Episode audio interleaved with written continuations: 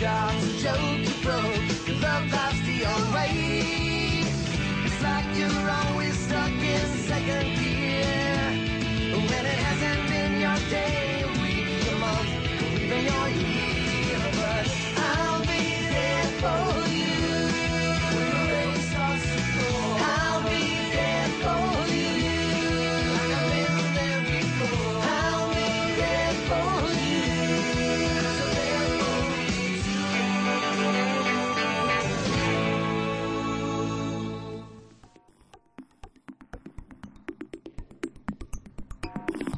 Buenos días, buenas tardes y buenas noches y bienvenidos al programa de fin de año de Central Per Podcast. Como nos gustan las listas más que a un tonto y a un lápiz, vamos a dejar todas las secciones que hemos hecho cada mes que hemos grabado y vamos a hacer un especial de listas. Pero antes de nada vamos a presentar a los que están esta noche con nosotros, que son Pilar, Pilar Taratoruga, hola, buenas tardes. Hola, buenas.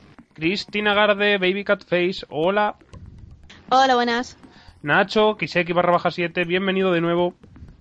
Hola, muy buenos a todos. Y Dani Geller, hola Dani, ¿qué tal? Hola, feliz 2013. Y aquí todos saludamos a Ángel, que parecía que esta vez se iba a unir, pero al final no ha podido unirse a nosotros, así que creo que o se convierte en un chiste recurrente el hecho de que vaya a venir y al final no venga, o cruzaremos los dedos para que aparezca de nuevo. Y como hay mucha lista que hacer y poco tiempo para que acabe, para que acabe el año, vamos a empezar directamente por nuestras listas.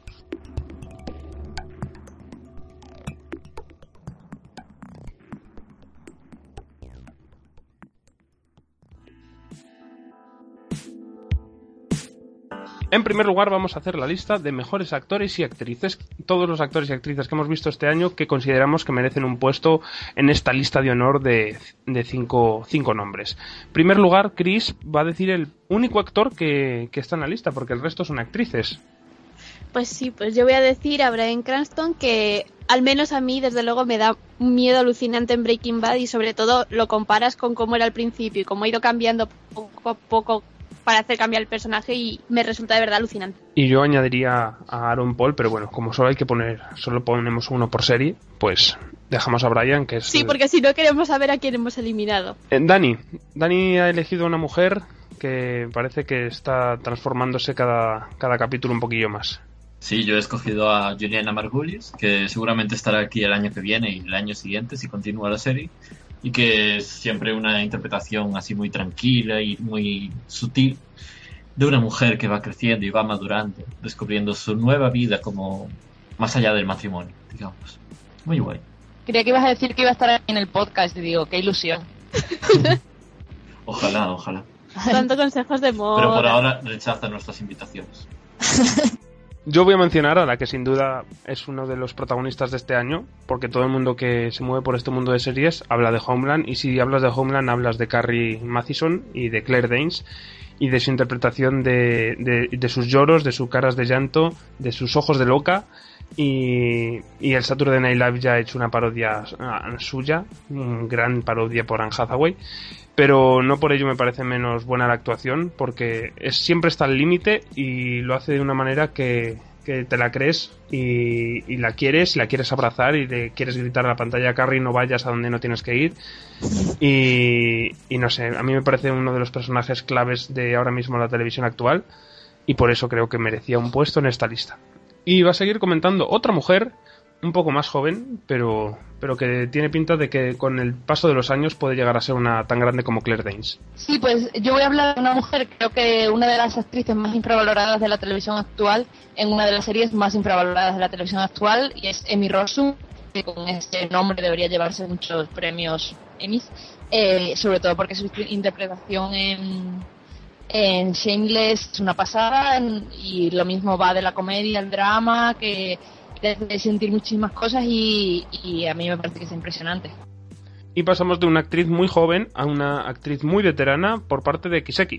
Pues sí, una actriz que al menos por interpretar al personaje de Brenda Lee Johnson será la última que pueda aparecer en una lista de estas y es Kira Sedgwick, que bueno, como bien dicho, está, este año es la, ha sido la última temporada de Closer, si bien eh, el trabajo de, de Kira ha sido pues igual de bueno a lo largo de, todas estas temporadas, pues en esta en concreto me apetecía reivindicarla porque ha tenido varios momentos eh, muy intensos y, y ya que no se van a acordar de ella los premios, pues me, me gusta acordarme a mí de ella y despedirla como se merece. Y pasamos de comentar a los mejores actores y actrices a dar un poco de tirón de orejas a todos esos actores y actrices que no nos han convencido tanto en sus actuaciones, por no decir que nos han horrorizado o dado ganas de reír.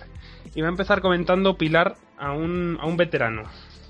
Pues sí, yo voy a comentar a Joshua Jackson, que en sus cinco temporadas en Fringe no ha aprendido a poner otra cara diferente y que te hace pensar, no os esforcéis creadores de Fringe, no le deis más escenas intensas porque no va a ser capaz de, de sostenerlas y además creo que estando al lado de una actriz como la Copa de un Pino como es Anna Torv, igual se, por eso se nota más también la diferencia. Lo Y de John Noble.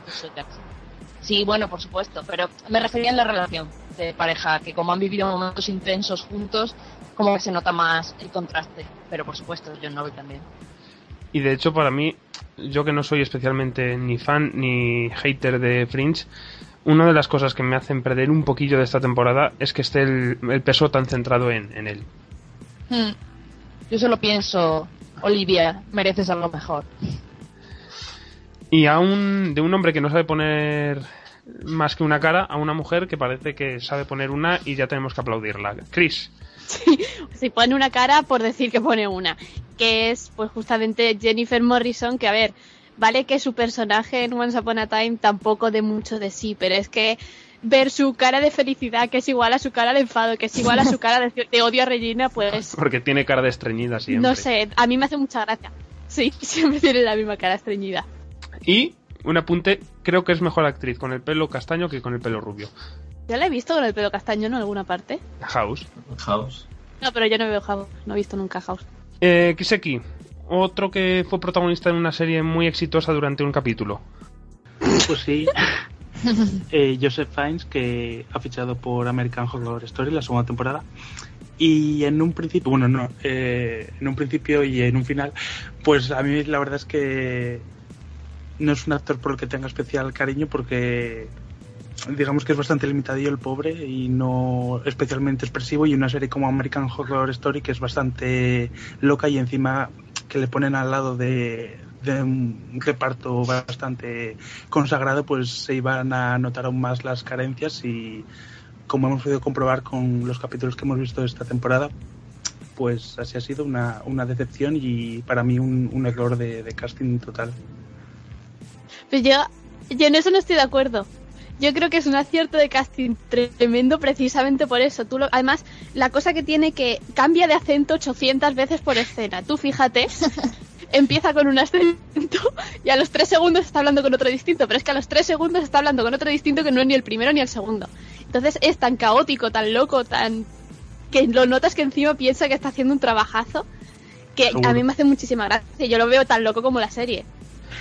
Pero no puede pegar menos de cura que lo que pega, eh. Es como un. Pero un pégale sen- algo este hombre. Mm, Pero es que a mí me recuerda a una persona que en carnaval a lo mejor se disfrazó de cura y, y- y se ha colado en, en la serie.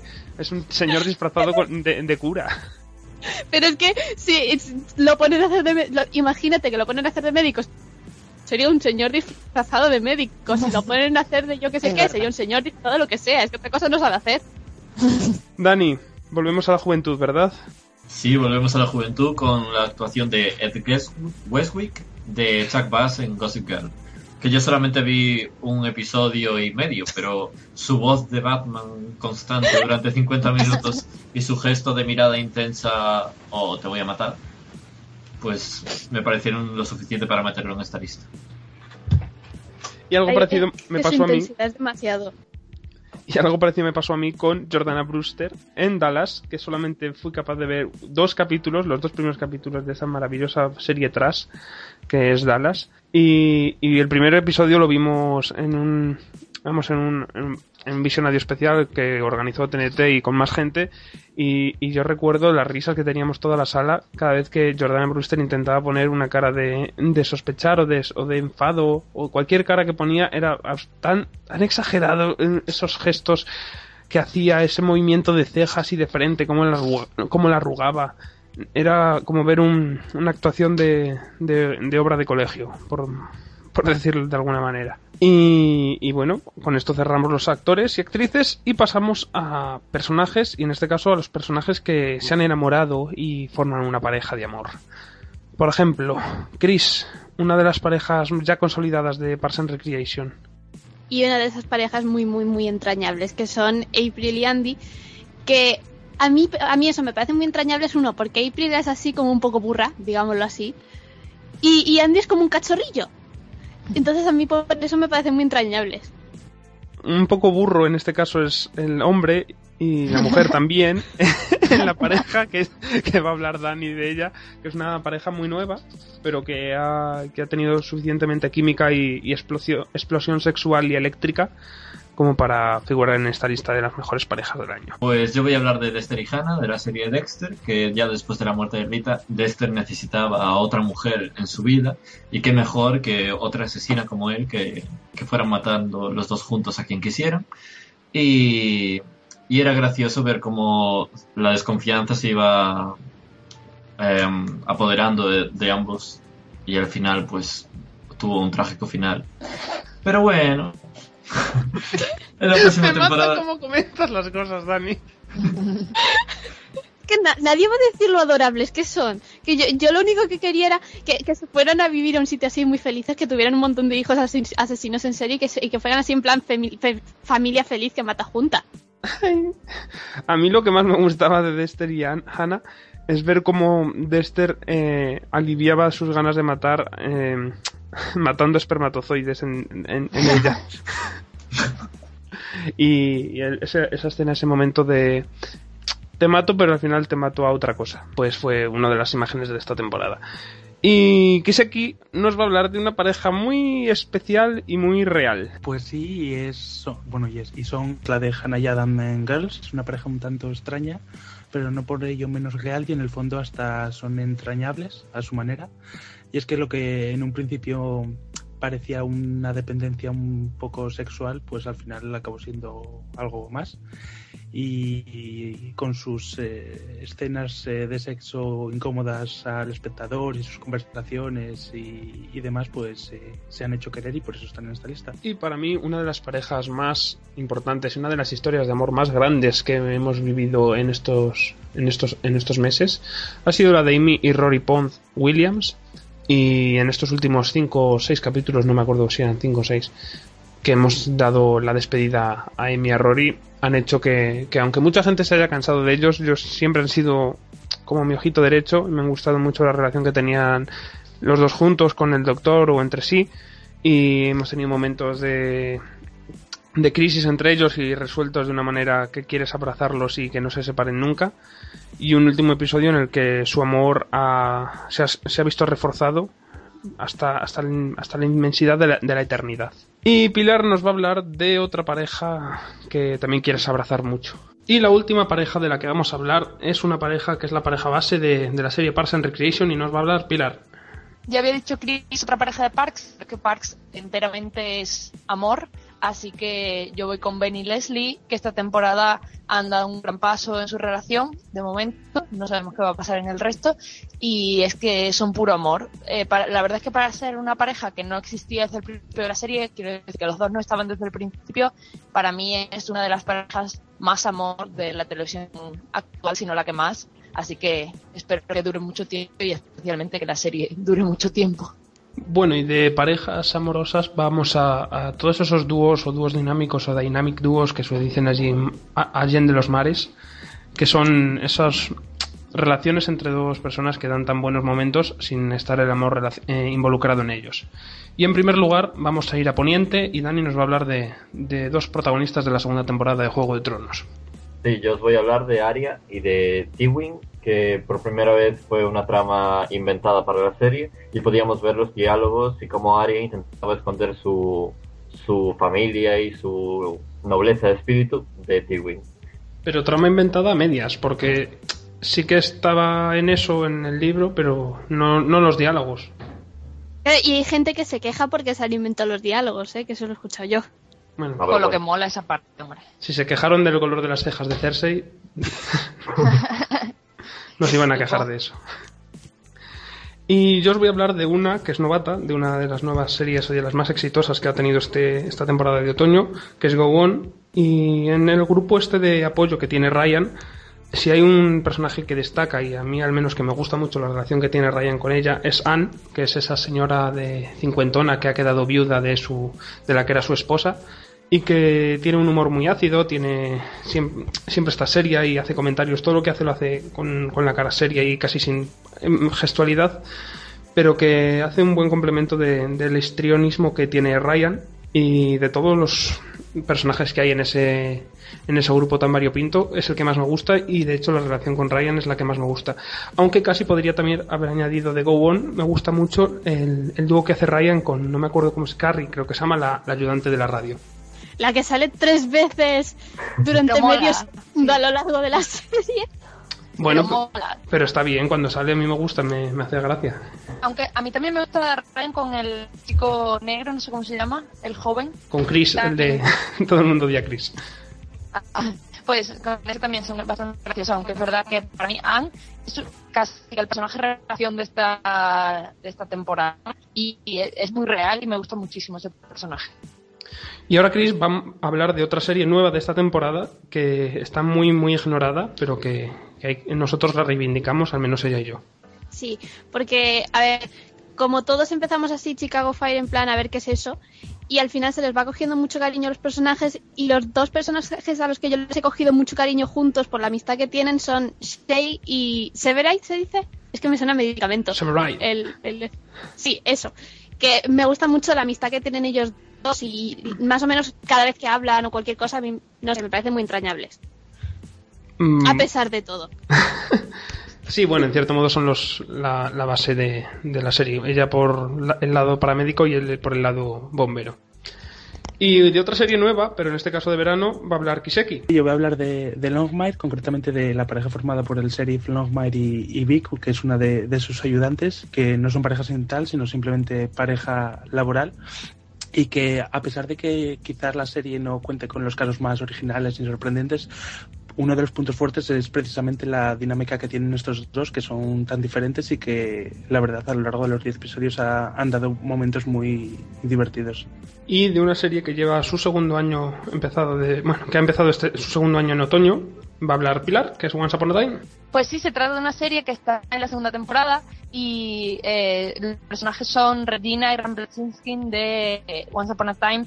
Ya tenían una relación en la primera, pero en la segunda yo creo que ha evolucionado porque quizá tener un enemigo común como es Cora, eh, eh, su, la grandeza individual de cada uno ha, ha- ha hecho que juntos crezcan. Y entonces yo quiero que esta alianza en la que ninguno está seguro de si el otro lo va a traicionar dure mucho tiempo porque creo que ellos son lo mejor de la serie. Bueno, y con este cerramos nuestra lista de dúos dinámicos y pasamos a una lista que nos ha inspirado el blog TV Spoiler Alert, que es una lista de personajes random, que son todos esos personajes que están en una serie, que no sabes que aportan a la serie, pero que aparecen por ahí de vez en cuando, y, y a veces dices, ¿quién es ese? ¿Y por qué está aquí?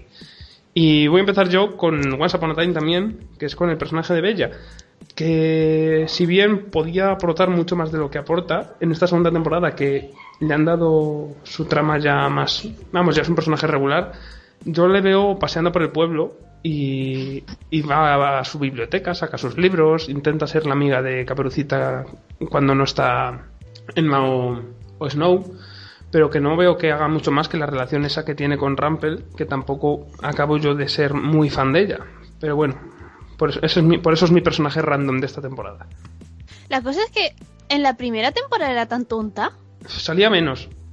Es que no lo sé, porque yo me acuerdo que cuando terminó la primera temporada había como dos personajes que me gustaban y como dos o tres que estaba así más o menos que no sabía si me gustaban o no. Y era, ella era una de las que no sabía si me gustaban o no. Y si era tan tonta como está siendo en la segunda, no me habría gustado, entonces no sé. Yo creo que es por una razón muy clara y es que igual que Regina tiene a Henry para que le impida ciencia, le impida ser todo lo malvada que podría o debería ser, él tiene a Bella. ¿Y tú, Chris, de esta serie que ha acabado hace nada, un par de semanas, también dices que hay un personaje random que está paseándose por, por allí por Nueva Sí, York? pero es que, sin es hacer que no es que sea un personaje random, es que yo creo que de todos los personajes random que te puedes encontrar en todas las series del mundo, tiene que ser una especie de presidente que es la- el personaje más random de todo el club de los personajes randoms, porque pues si no, no sería el presidente. Y es pues Nate, que llegó la temporada de Gossip Girl, estaba ahí, no se sabía exactamente qué hacía. La segunda, lo mismo. La tercera, lo mismo. Y así es al final, total, que no se sabe exactamente qué es lo que hace. Él aparece de vez en cuando. Se supone que es uno de los personajes principales de la serie, tampoco se sabe exactamente por qué. Tiene su revista, que nadie le importa, pero da igual, él es presidente de una revista, no se sabe cómo. No se sabe si terminó la universidad, si, si se fue por mi- a mitad de camino, si no se sabe qué hizo, él simplemente está ahí. Y yo creo que eso que es el, el típico personaje que debe estar en todas las listas de personajes random para el resto de la eternidad. Y uno que nos va a hablar Pilar de él, a mí al menos cuando, cuando estábamos haciendo la lista de, de, esta, de estos personajes, yo creo que Chris también dijimos, pero ¿quién es ese? ¿Qué es? ¿Quién es Pilar? Pues sí, es un personaje completamente random, tan random que ni siquiera puedo recordar su nombre y es el camarero que trabaja con Jun en, aparte- en Apartment 23 y no es que sea un absoluto secundario, sino sale bastante, pero es imposible recordar nada de lo que diga o nada de lo que haga porque es un personaje imposible de recordar y parece que está enamorado de ella y tal, pero es que a nadie le importa lo más mínimo en una serie en la que sus protagonistas son muy recordados, quiero decir, tanto Chloe como Jun como James Van Der Beek, hasta la china de vecina o el acosador son más recordables que él que tiene más tiempo en pantalla. Así- Y el, y el ayudante de James Van Der Beek, Ah, que es el claro. que se está, para mí, revelando como el secundario de lujo. Sí. Mm, no de lujo, pero sino el más interesante. La cosa es que, a ver, con el camarero este también pasó una, una cosa que lo hizo aún más random que nunca. Yo no sé si porque están emitiendo episodios de la primera mezclados con episodios de la segunda o qué, pero al principio de la temporada cogió y salió en una, en, una escena hablando con, con James, no sé exactamente de qué, y dices, ¿y estos dos de qué se conocen? ¿Y por qué están hablando la misma escena? Y luego me sale más sobre que, en plan que cuando es con, que se conocen, entonces supongo que por eso es menos random, pero visto así de repente, ala, se pone a hablar porque sí, que no, no deberían ni conocerse ni nada, ahí sí que fue extrañísimo todo. Y otro que aparece en la serie como un secundario, pero este sí que lo ves, lo ves siempre. Pero a mí lleva dos temporadas, una temporada y media la serie, pero a mí personalmente no me acaba de, de decir nada. Dani, Pues sí, yo no tú, sino No, a mí tampoco. ¿eh? Nos llevamos dos temporadas. Eh, bueno, yo os voy a hablar de Earl, de Two Broke Girls, que es el, el negro dependiente. no sé cómo decirlo. El chico el viejo que está ahí. ¿Qué hace exactamente? La caja registradora, creo. que cobra. Pues como hay un chino y hay un ucraniano, pues también metieron a un negro para poder hacer chistes raciales de todas las razas. Pero a mí lo que no me funciona es que, en cierta manera, Max ya es una negra. Entonces, pues me sobra un poco. Y por último, un- un- una pequeña trampa hemos hecho porque hemos incluido a tres cuartas partes del casting de una serie, una serie que está pidiendo a gritos un, un, un Columbine que es True Blood. Kiseki, ¿qué nos cuentas de- del casting de True Nada, Blood? poco más que decir que si en una serie se dedican a meter personajes cuando ya los personajes que hay son totalmente prescindibles y a meter tramas que no tienen eh, ningún tipo de interés, pues pasa eso, que deseas la muerte de la mayor parte de, los personajes o incluso, pues en mi caso, que no te llega a terminar esta pasada temporada por eso, por la sobrecarga de personajes que no me decían absolutamente nada y es el caso de True Blood. Me molesta una cosa de True Blood, no sé si a vosotros os pasa lo mismo, que eh, ¿por qué tienen 100 personajes, no? Pero tienen que repartir equivalentemente el tiempo en pantalla de cada uno Sí. de ellos, Sí. cuando algunos no tienen ningún interés. O sea, no lo saques, quiero decir, a mí no me molestaría tanto Sam si no me lo sacases 5 minutos o 10 todos los capítulos, que son muy pesados. Es que además meten tanta cosa así irrelevante que yo creo que la temporada no me disgustó, pero es que te juro que me preguntan ahora de qué iba y no tengo ni puñetera idea de qué pasó a lo largo de toda la temporada. Yo perdí el interés de todo. Y con esto cerramos los personajes random. Y vamos a hacerlo así rapidito. Vamos a pasar a, un, a un repaso de los openings nuevos. También una categoría inspirada por las listas de- de- del blog este que hemos comentado antes, TV Spoiler Alert. Y hemos seleccionado tres openings nuevos que nos han gustado mucho. El primero, Nacho. El de American Horror Story Asi- eh, Asylum, que sigue la línea del de la primera temporada con la música tan perturbadora, pero esta vez cambiando imágenes y, y poniendo pues los eh, enfermos del hospital psiquiátrico y, y demás, que la verdad es que a mí me da igual o más mal rollito que el de la primera. Yo voy a hablaros de un, opening muy clásico, muy que dirás, este puede haber salido de los años 90, pero que a mí me gusta mucho porque me parece que la canción va muy a juego y las escenas van muy a juego con el tono de la serie, que es el opening de la nueva comedia de Fox, Ben and Kate, que, que tra- transmite el opening lo que transmite la serie, o al menos lo que para mí me transmite la serie, que es adorabilidad y, y amor total hacia Ben y a Kate y, y BJ y, y el otro hombre que no me acuerdo cómo se llama, Mike, creo. Y no sé, es la música. La música es lo principal que tiene este opening que hace que me guste tanto, porque transmite totalmente la esencia que, que tiene la serie para mí.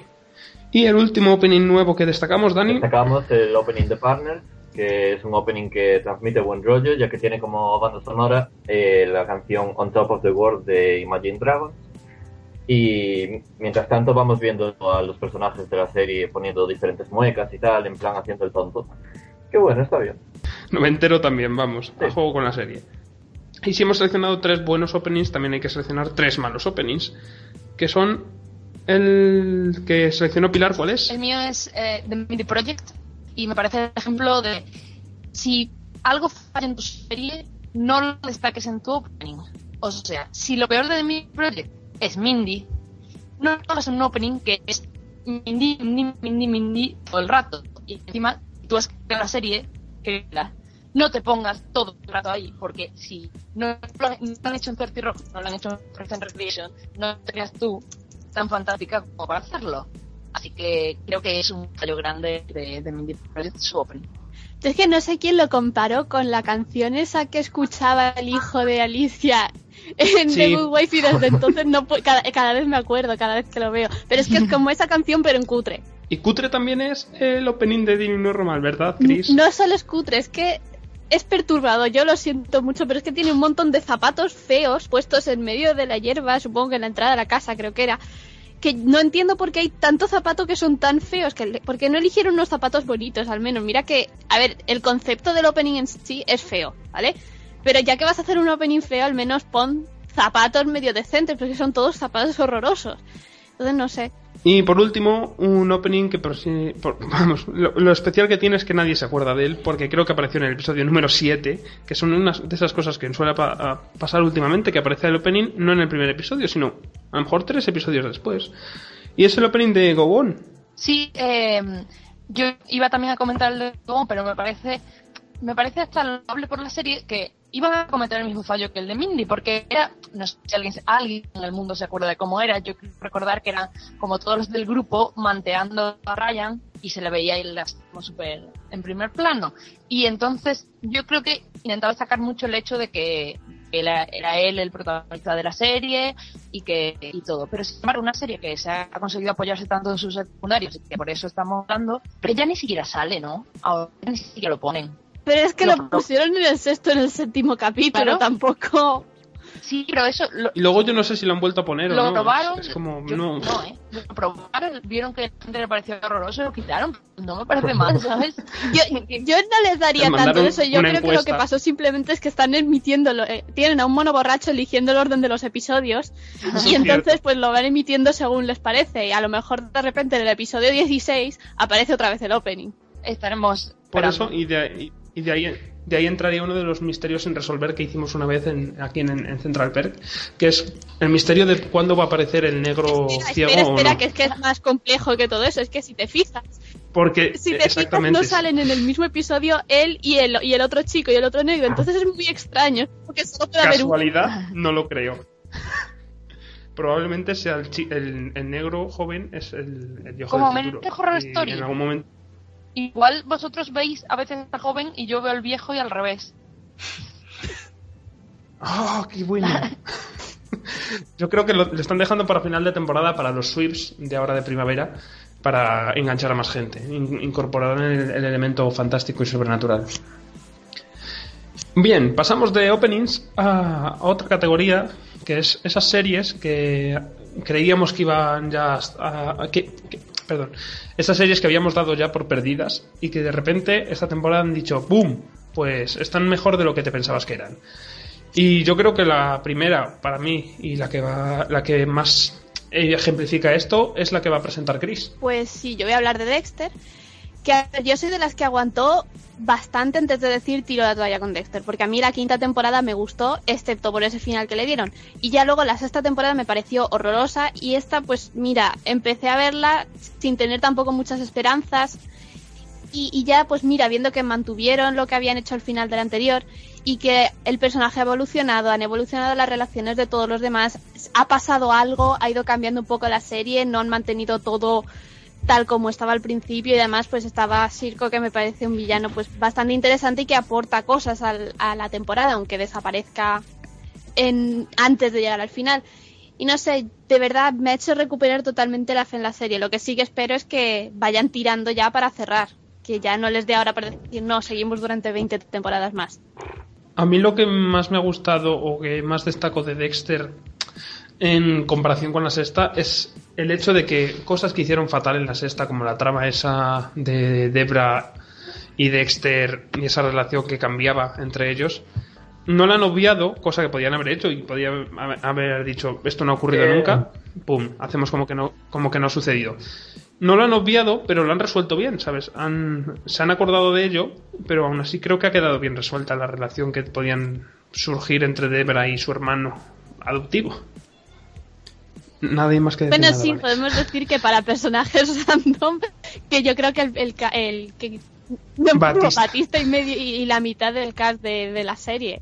Sí, Batista, Batista era muy buen personaje random, no sé por qué no lo hemos Pero puesto. creo- Porque a nadie le importa, ni a los propios personajes de Pero ahí. es que yo creo que lo hemos puesto por lo mismo que hemos, porque ya habíamos puesto tres cuartos de True Blood, tendríamos que haber puesto también tres cuartos de Dexter.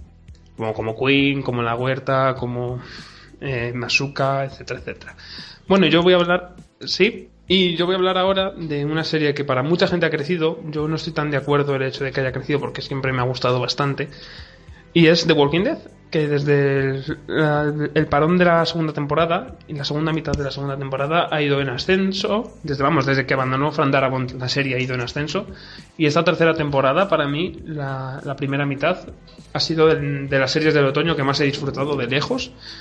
Y, no sé, no tengo más que aplausos y cosas buenas que decir de The Walking Dead. Por lo tanto, bravo Glenn Mazarra, aunque te vayas a ir en la cuarta temporada, no sé qué pasará después, pero bueno, disfrutemos lo que venga.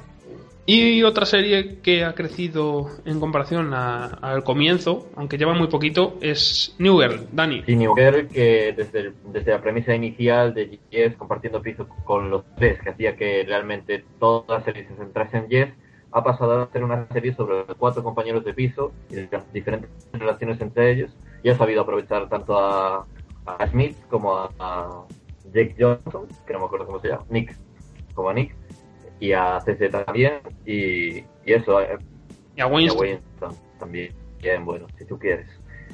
Pero eso, ha sabido aprovechar el potencial de un cast entero en vez del potencial de solo una persona como estaba haciendo hasta ahora. ¿Odias menos a Jess ahora? Es que ahora me molesta menos, como sale menos me molesta menos, pero es que además como la tengo en comparación con Mindy, pues ya centro todo mi odio en mí y ya no tengo más personajes a los que odiar. Entonces ahora la aguanto. Kiseki, nos vas a hablar de una serie que de este verano ha estado en boca de todos por lo fantástica que estaba siendo cada capítulo y que a mí me ha dejado ganas de darle una oportunidad, ya que cuando empecé a verla no me aportó nada. Sí, voy a hablar de, de Alphas, que bueno, la verdad es que en su primera temporada a mí me gustó, me resultó entretenida.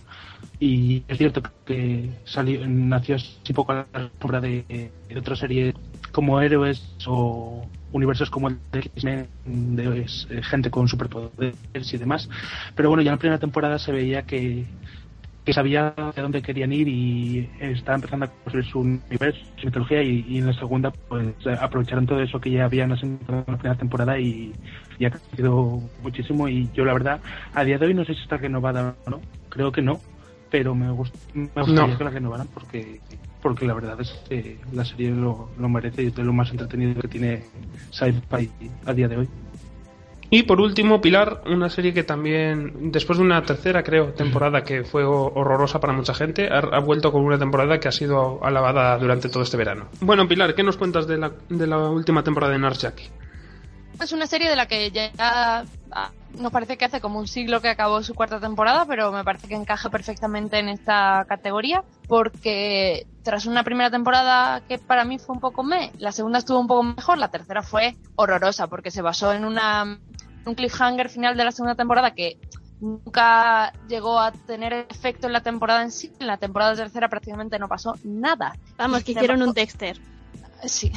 Sin embargo, al final de la tercera hubo otro cliffhanger que yo otra vez me lo volví a tomar como, bueno, claro, sí, otra vez para no hacer nada. Y sin embargo, fue consecuente con la decisión que habían tomado, la serie avanzó, el personaje protagonista, que es mi principal problema con la serie, que a mí ella me caía fatal, siempre me ha caído fatal, y sin embargo los secundarios me gustaban mucho, el personaje protagonista evolucionó, cambió, eh, fue consecuente con su decisión y, y- y creo que salió una gran cuarta temporada que me parece que nadie esperaba a estas alturas, así que yo que estaba pensando dejar la serie, ahora tengo muchas ganas de que vuelva.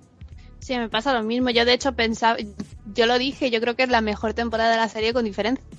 Vamos a hablar ahora de series británicas, que hay muchas, aunque no nos enteremos de ellas, y bueno, porque cuesta mucho más enterarte cuándo empiezan o cuándo se emiten o cuándo acaban, porque llevan un ritmo totalmente diferente al americano. Y va a empezar Dani con una serie que duró nada, dos episodios, que luego tendrá otras dos temporadas eh, mini, mini cortas, así de dos episodios, que es A Touch of Cloth. ¿Qué nos cuentas de esta serie, Dani? Pues sí, A Touch of Cloth es del mismo creador que Black Mirror, creo recordar. Y tiene un sentido del humor parecido al de películas como Aterriza como puedas y tal, súper absurdo y lleno de juegos de palabras y de implicaciones sexuales y demás cosas. Eh, se ven una tarde, así que yo la recomendaría a todo el mundo porque yo me lo pasé muy bien. Chris, Some Girls, ¿qué, dice, ¿qué me cuentas de esta serie a mí? Y no sé si el resto de mis compañeros aquí, porque yo no tengo ni idea ni de su existencia, ni de qué va, ni de nada. Pues yo me enteré básicamente de que existía porque me dio por preguntar y había gente que la había visto y me, me dijo que le echara un vistazo. Y es una serie tipo, básicamente es como de In-Betweeners, pero en vez de ser cuatro chicos, pues son cuatro chicas en edad esto de, de ir al instituto, que tienen, son pues tirando a burras todas ellas. Son un poco pues pues eso, son, tienen un humor así bastante, bastante a lo, a lo loco, bastante bestia cuando, cuando quieren, pero además son bastante entrañables y a mí me resultó muy divertida y además a las cuatro se les coge bastante cariño, sobre todo alguna de ellas, otras cuesta un poco más, pero en general se les coge mucho cariño y te acabas riendo un montón con ellas y además pues eso que, que resultan muy entrañables, que no es solo como por ejemplo de Inbetweeners, sí, te ríes con ellos y tal, pero no les coges tanto cariño y a ellas sí que se les coge. Bueno, pues sigue Chris, con otras series que no tenemos mucha idea de qué van. Pues la segunda es un poco ya más nicho, que es eh, Lip Service, que es una serie de varias amigas lesbianas que empezó la, temporada pasada y ha tenido pues una segunda temporada este año, que a mí la primera temporada me gustó, pero lo que pasa es que se centraba demasiado en una relación entre dos de ellas, que si te gusta ese tipo de... es, es una relación ya muy vista en todo tipo de series. Entonces, en la segunda, pues echaron un poco por tierra eso y dieron más importancia a personajes que habían estado de secundarios o incluso, incluso empezaron a, empe- a meter personajes nuevos y la verdad es que estuvo bastante bien y además pues apareció, apareció un personaje nuevo que yo creo que acabamos todas enamoradísimas de ella que es Lexi, que es adorable toda ella y, y pues eso, que estuvo muy bien y bastante mejor que la primera temporada. Y luego, pues ya como me, toca seguir a mí, pues ya lo de la tercera serie que tengo yo, que es The Hour, que me pasó algo parecido. La primera temporada me gustó mucho, pero la segunda, para empezar, la, la trama, cada temporada tiene una trama un poco distinta, entonces la primera temporada fue, tenían toda la trama de los espías por ahí, que a mí pues supongo que a la gente le gusta, pero yo desconecto con esas cosas. Y en esta segunda temporada pues se metieron más en temas de corrupción y cosas de esas. Y entonces en ese sentido estaba más entretenida, al menos desde mi punto de vista. Pero sobre todo, como ya conoces a los personajes, ya conoces las relaciones entre ellos y más o menos pues ya te has metido bastante en toda esa historia, al final pues es- te implicas bastante más. Y yo creo que estuvo bastante mejor que la primera. Dani, la serie británica más famosa de ahora mismo, vamos, sí, de la actualidad, es de la que nos vas a hablar tú, ¿verdad? Sí, voy a hablar de Downton Abbey, que creo que ya todos sabemos lo que, lo que se trata en la serie, la, la convivencia entre las dos clases en, a principios de las, del siglo XX. Y esta tercera temporada ha recuperado un poco el espíritu de la primera, que se había perdido y se había disipado un poco en la segunda, y nos ha dado más desgracias que les ocurren a personas como Edith o a Thomas, que no paran de, de pegarles. Pero bueno, sí, así Chris sufre y todos nos divertimos con él. ¡Ah, gracias! Yo voy a hablar de otra serie nueva británica que ha pasado un poco desapercibida este verano, pero bueno, yo quiero destacar que es The Midnight Beast, que es la serie de un grupo de 20 añeros mm, que tiene un grupo musical en plan electrónico, un paródico pop, eh, estilo Flight of the Concords, y son cinco episodios más un recopilatorio final que fue un poco tomadura de pelo, en plan, en serio me vas a hacer un recopilatorio después de cinco episodios, pero bueno. Que, lo principal que tiene esta serie son las canciones, las letras y los videoclips son divertidísimos y además son pegadizas y yo creo que solamente por eso merece la pena darle una oportunidad a esta nueva serie de este nuevo grupo. Y otra serie que ha empezado nueva, esta, en este caso en otoño, es Moonboy, que es la serie de Chris O'Dowd, que lo conoceremos todos por The IT Crowd o por haberlo visto en películas que están moviéndose ahora bastante en el cine, o incluso si has visto Girls, ha salido de invitado en un par de episodios. Y es la serie más o menos, en cierto modo, autobiográfica de su juventud, que, está basada en un niño que tiene 10 años y que vive en, a finales de los años 80, a principios de los 90 en Irlanda. Y ese niño tiene un amigo invisible, que está interpretado ese amigo invisible por, por Chris O'Dowd. Y lo bueno que tiene la serie es que, pese a salir Chris O'Dowd, ser el creador él, me encanta que no, no, se haya dado a él mismo protagonismo, sino simplemente es un secundario que no aparece tanto como, como, puede, puede, parecer antes de, ver la serie. Y que realmente lo importante es el niño, las hermanas, los padres y, cómo relaciona tanto tramas que están ocurriendo en el mundo, como la caída del muro de Berlín o la elección de la presidenta de Irlanda, con lo que está sucediendo en la familia y es muy divertida. Son 5 o 6 episodios que, que, están bastante bien y merecen la pena. ¿Alguno más habéis visto Yo- Moonboy? Yo, le- yo vi ayer el primer episodio y tampoco esperaba gran cosa y la verdad es que me hizo bastante gracia. El club ese que tienen montado los padres me pareció graciosísimo. Y luego hay episodios, el episodio de los monaguillos está genial, o el del muro, yo creo que son los dos mejores episodios. El de monaguillos, el muro y el la presidenta son, son muy divertidos. Y no sé, está bien, es simpática y está bien. Y seguimos con series nuevas, en este caso una serie protagonizada por Chloe Sevigny, que Nacho nos va a hablar de ella. y es Hit and Me, creada por Paul Abbott y como bien has dicho está protagonizada por Chloe Sevigny, que en este caso hace de asesina sueldo transexual que de la noche a la mañana se tiene que hacer cargo de, de un hijo y de los hermanos de, de este. Y que bueno, a mí la serie la verdad me gustó mucho, sí, y es un drama así famili- de familia disfuncional bastante curioso que lamentablemente pues no tendrá segunda temporada, así que queda como miniserie que yo recomiendo. Y una serie que tiene creo que un poco más de una temporada, una media de Sí. 50 a lo mejor. y es Doctor Who, que bueno, ahora mismo estamos a mitad de, de la séptima temporada de la, de la nueva etapa. Y que esta séptima temporada, al igual que las anteriores, pues ha recibido bastantes críticas. Yo la verdad es que me lo sigo pasando bien con el Doctor, con las historias así un poco rebuscadas que le gustan a Moffat y también con los capítulos que simplemente nos dedicamos a, a seguir sus aventuras y, a ver lo que pasa. Y está, ha estado marcada por la despedida de los Pong y por la presentación de la nueva compañera que a mí me ha dado buenas sensaciones. Así que a ver cómo continúa, pero de momento a mí me sigue gustando mucho. Yo es que tengo un problema con esta tanda, que el, el episodio que más recuerdo es el de los puñeteros dinosaurios. Sí. Y a mí ese episodio no me gustó nada. Yo no me acuerdo nada de ese episodio. Yo creo que es el que más me ha gustado de todos y, no, y lo he olvidado. De la despedida de Amy Rory, si me acuerdo, o de la presentación de, de Oswin y del navideño, porque lo he visto hace nada y que me gustó bastante además. Y no sé, a mí me, me gusta mucho sobre todo lo que puede venir con, con Oswin, con Clara, que, que da un, toque distinto, nuevo, que ya hacía falta y mira que yo adoro a Amy a Rory. Y por último seguimos con Moffat y con una temporada que parece que fue hace mucho, pero sí que entra en el 2012, que se emitió en enero. Sí, hablamos de Sherlock, de la segunda temporada de Sherlock, que tan solo constaba de tres episodios y fueron tres episodios que mantuvieron el nivel de la primera temporada y que nos dejaron con un cliffhanger que creo que no vamos a poder resolver hasta, hasta el 2015, a este paso. Entre- por culpa de Peter Jackson, maldito seas. Es que maldito Hobbit. Y JJ Abrams y, y Star Trek. Es que nada. Pero bueno, la serie en sí es, estuvo bien y esperemos que este final abierto realmente se cierre en algún momento de nuestras vidas.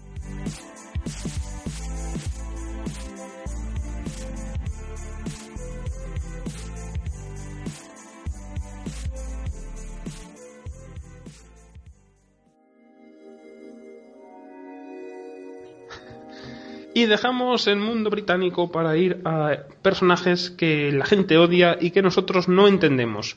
Una lista que ha iniciado Chris, que se le ocurrió a ella la, la idea, y que a lo tonto nos han salido un montón de personajes. El primer personaje es de Homeland y Pilar lo va a defender. A ver, lo voy a intentar. Es difícil, lo reconozco. Pero yo creo que aunque Dana Brody en esta segunda temporada ha estado objetivamente un poco más insoportable que en la primera, y sigo defendiendo lo que defendía en la desde la primera temporada, que me parece uno de los adolescentes más realistas que es la televisión actual. Eh, no tiene tramas eh, cliché adolescentes y, hombre, si nos ponemos en su situación, igual nosotros también tenemos un poco insoportables. La muchacha está paranoica, cosas que sabe de su padre y, en fin, que yo me parece que, aunque por momentos no resulte insoportable, creo que es un personaje vendible y que está bien construido. Se le ha acusado demasiado a Dana esta temporada y se le ha culpado de todo y, y me parece que, que el personaje no, no, tiene, no se merece esas piedras que ha recibido por lo que dices, que es un adolescente normal y, y reacciona como tiene que reaccionar. No, ni, más ni más madura ni más inmadura. Reacciona como Claro. te puedes esperar que reaccione una, una chica que está sufriendo cosas que no, no sabe cómo, cómo acoplarse a ellas. Y que además reacciona de forma coherente como era también ella en la primera temporada y todo lo que ha ido haciendo hasta entonces. Que por cierto, tengo que hacer un añadido. Como decimos de, de Dana, tengo, tengo que añadir también a Jess porque todo el mundo la critica también un montón. Y Ay, tampoco no, es mí me justo. encanta Jess. Me encanta Jess. Y todos los para Morena este- esta temporada. Me parece que está estupenda. Y un personaje de otra serie de cable que tiene mucho éxito crítico y que el, personaje, la gente lo odia y yo, de verdad, cada vez no entiendo menos. Dani, Pues yo voy a hablar de Skyler White, la mujer de Walter White en Breaking Bad, que al parecer todo el mundo la odia porque obviamente últimamente se está interponiendo entre en los planes de su esposo, pero claro, teniendo en cuenta que el esposo es un cabrón, pues deberíamos estar todos de acuerdo en lo que hace esta mujer, pero sin embargo esta mujer se le trata como, como si fuera ella la mala. Y, y sinceramente no sé qué decir para defenderla porque yo veo bastante claro que, que es ella la que tiene razón en todo y que debería ser a, a Walter White a quien debemos dirigir todo este odio. Pero bueno, la gente que haga lo que quiera. Y Chris nos va a hablar de otro personaje protagonista de su serie que cada vez se le odia más y yo cada vez entiendo menos ese odio y me dan ganas más de defenderlo. Y yo, de hecho, cada episodio es el personaje que más me gusta de la serie. Pero bueno, que es Ted de cómo conoce a vuestra madre. A ver, es verdad que el, el chico es un romanticón y eso puede ser un poco pesado, pero, pero el personaje en sí a mí no me resulta pesado, a mí me resulta muy entrañable y me parece un tío bastante normal y que además es un, cacho de pan que está todo el día haciendo de todo por sus amigos, no sé, no, no veo que es odioso de todo eso. Más gente como Ted hacen falta en el mundo. Lo que hace por Robin no se lo paga nadie, vamos. Pero si te tuviera a ti en un sofá escuchando una historia durante años y años, Bueno, bueno. a ver cómo reaccionabas tú. No creo que la gente que lo odie es porque se pone en el lugar de sus hijos. y un personaje que odia a mucha gente y que yo siempre defiendo cada semana es Snow o María Margarita, como llama Chris, en Once Upon a Time. Porque de verdad me cuesta mucho entender el odio cuando ella es coherente en sí misma y no solamente es. A lo mejor antes que era tan. con Mary Margaret era tan sosina, tan buenina. Y, y, y no, no. Hipócrita. Va, vete por ahí. Y... Era una lisa de la vida. Pero ahora, no sé, en el, en el mundo mágico, donde se han estado Emma y ella, eh, les ha salvado el culo a todas, ella constantemente. Y no sé, es mi personaje favorito de Once Upon a Time y me parece que de- como actriz de las mejores que tiene la serie, siendo una serie que tiene malos actores y actrices. Es que, a ver, que conste que a mí sí me caía muy mal, pero cada vez me cae menos mal y se cae más en la pila de personajes que me resultan totalmente irre- irrelevantes y que están ahí que como si no estuvieran. Así que tampoco... Eso, es lo máximo que puedes, puedo esperar decir de, de- que puedo esperar de ti que digas, o sea que no voy a pedir más. Sí, sobre María Margarita no puedes esperar más, ¿no? Y en Mad Men, un personaje que todo el mundo odia, menos Chris, es Pete. Porque, a ver, eso es otro que, a ver, yo entiendo que haga cosas que son bastante cuestionables y de ahí entiendo que la gente odia algunas de las cosas que hace. Pero si te pones en su lugar, si intentas entenderlo un poco, el pobre e- e- es un, es un desastre, es decir, es un desgraciado de la vida que lo único que quiere es aspira a cosas para ser feliz, pero una vez que llega a esas cosas sigue sin ser feliz. Imagínate lo que tiene que ser eso. Eh, Vive en una desgracia constante el pobre chaval. Y protagonista también de su serie es el personaje que va a defender Kiseki. Voy a defender a Meredith Grey de Anatomía de Grey y yo creo que el único argumento necesario para defenderla, yo que nunca la he odiado además, es que estando en un hospital o en una serie con gente como Owen o Weber, no puede ser el personaje, o sea, no puedes dedicar odio a ella, tienes que dedicárselo a esos otros personajes y en fin. Es más. Voy a decir una cosa, estando casada con Derek, ¿de También. verdad la parte de la pareja que odia es Meredith? ¿En qué clase de, de cabeza entra eso? No, no tiene sentido. Y aparte todos vimos en el episodio este que se centró solo en Cristina y en Meredith, que realmente son el corazón de la serie y, y molan las dos, tanto Cristina como ella. Pues sí. Mm. Y protagonista también es en la serie novata Girls Hannah, de la que hablará Pilar. Eh, sí, Hannah, eh, tengo una especie de sentimientos contradictorios con ella, porque creo, y a ver si se entiende lo que mi planteamiento es, que Hannah es una persona que evidentemente es muy egoísta y hace cosas cuestionables como el resto de personajes de Girls, pero sin embargo, no lo hacemos todos. Quiero decir, eh, puedes odiarla, pero no está mal odiarla. Eh, o sea, la serie no intenta que no odies, sino intenta reflejar La serie- vamos, que dices que la serie no intenta que la odies, pero porque en cierto modo todos somos como Hannah. Sí, sí, eso. Sí, yo igual. Yo me- es, es, de- es lo típico de que, que, que no ves lo malo que haces tú, pero ves lo malo que hacen los demás. Pero si te pones a pensar, dices, yo también haría cosas que está haciendo Hannah. O es lo que me pasa a mí. Sí, no sé, es realista cierto modo, entonces me parece que la puedes odiar, pero no significa que eso esté mal. Y yo creo, yo valoro a como personaje igual que a. Ah, ah. Que la valoras como personaje, ¿no? Sí. Vale. y yo voy a hacer un pack en tres personajes de una misma serie que suelen llevarse el odio de, de diversa gente. En primer lugar, Y de diversa gente, ah, tengo que hacer un, un- pequeño así, un pequeño apunte que ahí me siento especial, como si estuviera haciendo referencia a mí constantemente. No, No sé. eh, leo bastante críticas a. Sobre todo a la primera, sí que he leído bastantes críticas. Sé que es la que menos odias tú de ellos, pero hay mucha gente que, que, por ejemplo, a Julia y a Sidney, que son las dos que, que voy a decir ahora, sé que tú las odias, pero también mucha gente la tiene un poco manía, como trata, como Sidney es, según ellos, tú principalmente lo has dicho muchas veces, eh, muy, muy malcriada Consentida. y consentida, pero como decía Pilar con Hannah, me parece Sidney una niña muy normal y de hecho mm, he visto niños mucho peores que ella y por eso no me parece que Julia, que es mi personaje favorito de, de Parenthood, eh, esté haciendo lo mal o esté siendo una mala madre. Y por último, otro personaje de Parenthood que se ha llevado mucho odio, sobre todo en temporadas pasadas, y que para mí es, no es para mí, sino es la base de, de esta cuarta temporada que tanto me está haciendo sufrir y tanto me está gustando a la vez, es Cristina. Y, y no tengo más que decir que, que si antes podía, he podido llegar a odiarla, ahora mismo todo ese odio ha sido borrado porque por lo mismo porque veo que es una persona real y que tiene sus momentos de debilidad y de actuar de una manera que no haría yo a lo mejor o que no haría cualquier persona que tú quieres pero ves su situación y la, la acabas entendiendo Sí, además yo creo que en realidad Cristina ya desde la temporada desde la temporada pasada yo creo que ya la gente empieza a criticarla menos y se le empieza a tener menos manía, ¿eh? Y lo de las otras dos yo de verdad, a ver, a Julia no la odio, yo hay cosas que, que me gusta y todo, pero a, veces de verdad que, me- que le hacen falta dos bofetadas y a la niña le hacen falta bastantes bofetadas. A mí me ponen un... Yo de verdad, yo no podría, con un, ni- una- un- niño así no podría, es que... ¡Ah! No puedo. pues ya te digo que he visto niños mucho mucho mucho peores que, que ella pero bueno me rodearé de niños horrorosos y personas horrorosas también son que bien unido son las que vamos a hacer ahora en el top de mejores villanos de series que lo va a comenzar Dani Y lo comenzaré con el villano de la séptima temporada de Dexter, que es Isaac eh, Circo, ¿puede ser? Sí.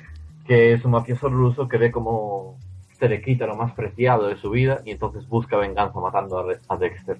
Y a mí me recordaba a Jonathan Penner, Y de Dexter a American Horror Story voy a hablar de Mary Eunice, que es la monja buenina, que parece que luego no es tan buena, porque en, si hay algo en American Horror Story es que está desde Satán hasta alienígenas, y parece ser que... Y nazis. Y los nazis. y nazis y, y exorcismos y estoy esperando y zombies también hay una especie de zombie me encanta y, y la verdad es que el personaje para mí si en la pasada temporada Jessica Lange era uno de los principales eh, ahora mismo las escenas en las que aparece Mary Eunice está robando la, la serie totalmente y Pilar sigue con Once Upon a Time y un villano ya clásico y que podía, podía aparecer en portadas de los mejores villanos de la actualidad en televisión Sí, eh, podría haber elegido a Regina, pero esta temporada creo que al final están dando un giro más casi de víctima por el tema de su madre. Que Regina siempre ha sido una víctima. Sí, yo también lo pienso, pero bueno.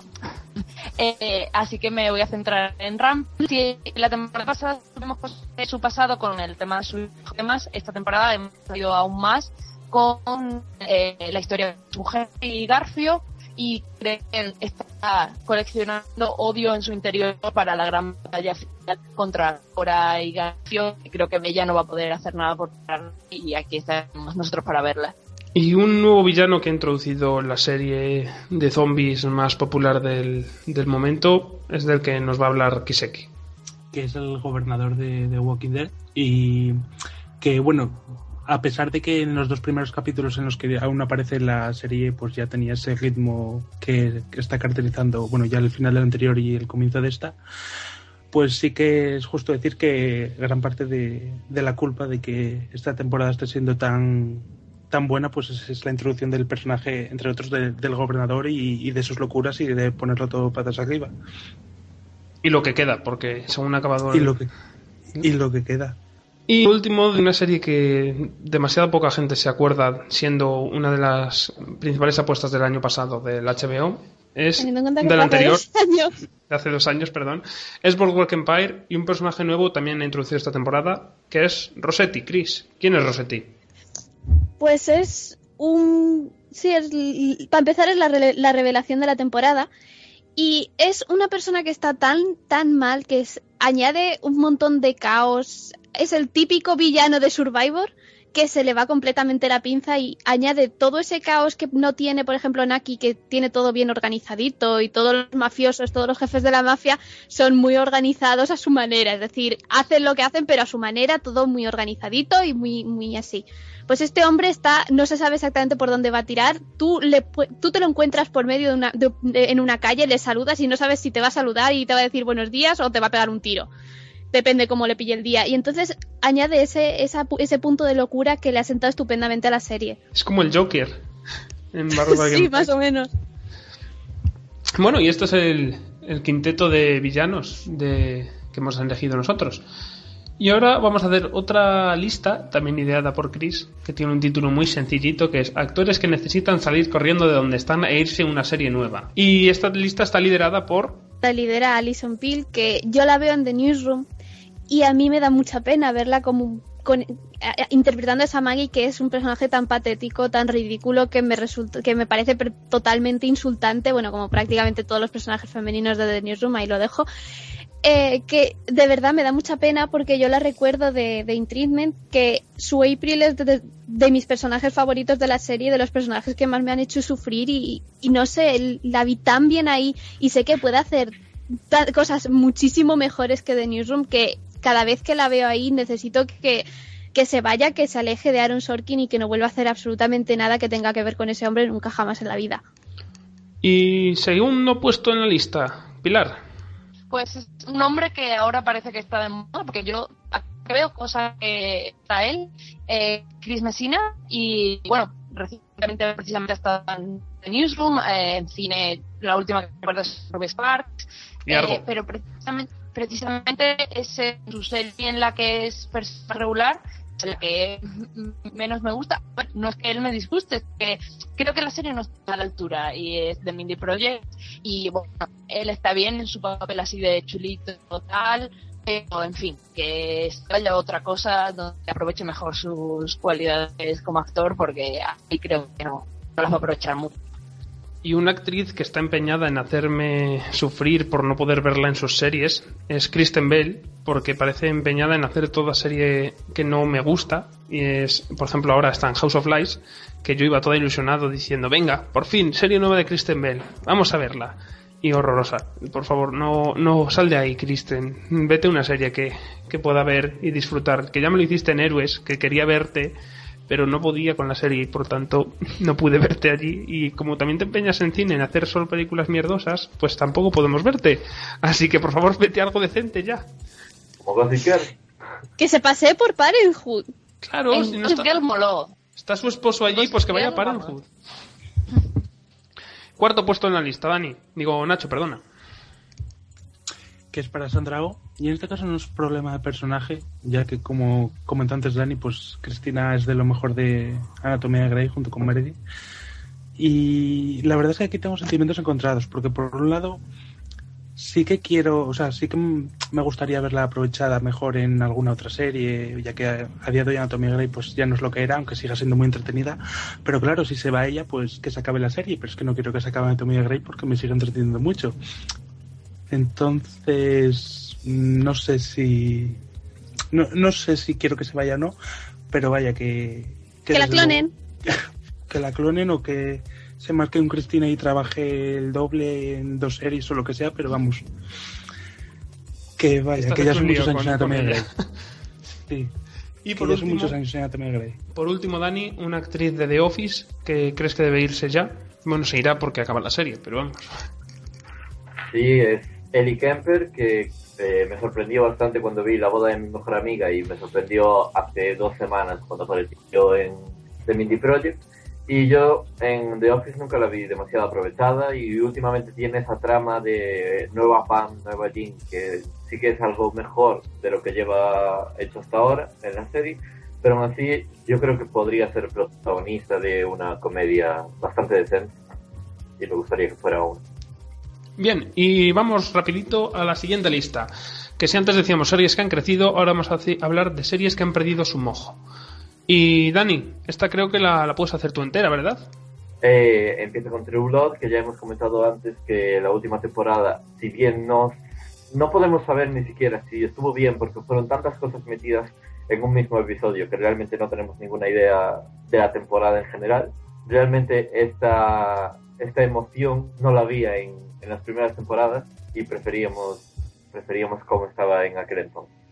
Luego está The Office, que la acabo de comentar ahora, que no está tan mal como la temporada pasada, que no sabían qué hacer sin Michael. Esta vez ya saben más o menos unas tramas generales, como la que acabo de mencionar de Nueva Jim y Nueva Pam, y han sabido cómo insertar a Catherine Tate también, que eso el año pasado con Robert California fue un desastre. Pero aún así yo diría que, es bienvenido este nuevo final, porque ya no saben qué hacer con, con el resto de personajes. Luego sigo con The Big C, que ya no me acordaba de ella, de, de lo mal que estuvo, porque ya empezó la temporada horrible con el cliffhanger que había dejado de la segunda temporada, pues hicieron trampa, porque para mí hicieron trampa y no, no asumieron las consecuencias de ese, de ese final. Y a partir de ahí, pues hicieron a Kathy la persona más despreciable del mundo. Y aún así la teníamos que tratar de santa y, y yo no, no estoy dispuesto a pasar por el largo. Y también tengo Skins, que es una serie británica que en esta tercera generación, sobre todo en esta última temporada, hemos visto cómo han cambiado los personajes de una generación a otra y de esta quinta, de esta sexta temporada, hemos visto como siendo los mismos personajes, han cambiado completamente el comportamiento, de forma que se han vuelto unos personajes muy incoherentes y que realmente no, no permiten ningún tipo de conexión emocional con, con los espectadores. ¿Qué personajes? ¿Pero había más personajes aparte de Frankie? No sé. Yo estoy iba a poner ejemplos, pero te juro que solo me aparece Frankie. Eh, Mini, ¿no? Halo. Sí, ¿no? Y la última serie, que en este caso Dani no puede hablar porque no la ha visto, pero yo sí que al menos he dejado de ver, es The Middle, que, que lo que pasa es que es totalmente descafeinada, es como que ya no me interesa en absoluto, ni me hace gracia, no sé, está muy sosa. Sí, además, mira, tuvo un episodio que estuvo muy bien, que fue uno en el que tenían un conejo en la casa, que era un conejo, un conejo diabólico, y a mí se me, me, me pareció divertidísimo ese episodio, pero el, el resto han estado bastante, no sé, simplones, no tiene, no tiene nada. Y además tampoco ayuda que el ABC, yo no sé supongo que el mismo mono borracho que se va a la NBC a, a, elegir el orden de los episodios de Go On, pues es el mismo mono borracho que organiza más o menos la emisión de, de The Middle, porque está una semana sí, tres semanas no, luego de repente aparece, luego no, luego sí, luego no, luego ya, ya veremos cuándo vuelve, luego... Entonces no sé cuándo se va de parón, cuándo no está de parón, cuándo está de parón, cuándo no sé. Bueno. No sé cuándo hay nunca episodios de esta serie. Bien, siguiente lista es la que vamos a hacer mmm, diciendo rápidamente cada uno una serie que queremos ver y que no estamos viendo, pero que si eligiéramos una para ver próximamente sería esa. Dani. Eh, Boardwalk Empire, para aprender a escribirlo bien. Yo tremé porque la música me fascina y lo poco que he oído de música de Tremé creo que, que, ese mundo me va a gustar. Pues yo me apunto para mí de League, porque no sé, me han dicho ya muchas veces que la vea, así que tocará.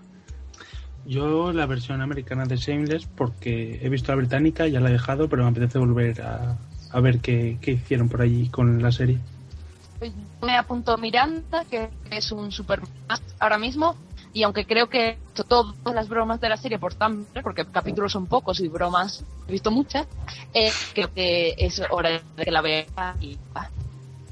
Bien, siguiente lista. Pues vamos a hablar de esas personas de las que nos hemos enamorado platónicamente, siendo ellos personajes de ficción y nosotros televidentes. Y empieza Chris por una que ya he mencionado antes, así que rapidito. Pues Lexi de Lip Service. Ya está. Como ya he dicho lo amor que era antes, pues no tengo que decirlo, pero es, es que es muy amor. Yo, en mi caso, Annie Edison de Community en particular y Alison Brie en general. En mi caso, Carrie de The Good Wife, que apareció un día en Chandler y entonces no volví a ser el mismo. ¿Repites, Chris? Sí, repito yo porque también la nombraba antes, pero es que también es amor toda ella, que es Shay de Chicago Fire. Y por último, un contrato que tiene hecho Pilar Sí. de fidelidad. Eh, yo, si a, si a hace sufrir Kristen Bell, a mí me hace sufrir Amanda Pitt, porque la pobre también, entre la cruz que tiene de, de, que todo se lo y que, y que películas un poco malas, también es un poco en sufrimiento. Y encima parecía que ser una serie lo peor de la vida resultó siendo bastante adorable, aunque a veces la emite a la española dos capítulos por semana, eh, y me dio mucha pena la cancelación. Ahora, a ver cuántos capítulos me dura en The Good Wife, que por lo menos personaje bastante guay y, y, está muy bien, así que por favor, que empiece a tener algo de suerte esta mujer o que la contrate su marido para Juego de Tronos, vaya. Bien, y ahora vamos a una es, vamos a una lista que vamos a intentar no hacer mucho spoiler, pero es, va a ser un poco difícil, pero bueno, lo intentaremos, que es escena más cutre in the history of ever. Y en primer lugar, Chris creo que ya ha creado esta lista simplemente para poder hablar de esta escena. Pues sí, pues yo creo que no hay nada que pueda hacer la competencia al fin, a la escena final del penúltimo episodio de Gossip Girl. No voy a decir exactamente qué pasa, pero digamos que tiene lo mejor de todo es la música de esta de culebrón venezolano puesta de fondo con la escena de pelea más cutre del mundo, incluidos efectos de ahora de repente tengo super velocidad, no se sabe exactamente cómo, los diálogos, la intensidad de, de, Ed Westwick, es que lo tiene todo, es la escena más perfectamente cutre que he visto jamás. Pues además se nota que intentaban hacer una especie de parodia, pero les queda tan, tan, tan mal que ya no es que sea tan malo que es bueno, no, es que es tan malo que pasa directamente de ser bueno y vuelve otra vez a malo. Y si teníamos eh, si tiene algo de lo que se habla todas las semanas Once Upon a Time es de sus cromas y yo creo que se han coronado en uno que va a hablar Dani ahora. Sí, el gigante, la lucha con entre Emma y el gigante interpretado por Hugo García. Jorge. Hugo García, Jorge García. Hugo de, de Perdidos. Que, que aparecía, es que no sé cómo, cómo describirlo. Era una pantalla verde y, y daban vueltas por ahí. Sin saber exactamente dónde estaba nada en la vida. Muy mal. Y otro momento también tuyo, Dani, del piloto de Arrow.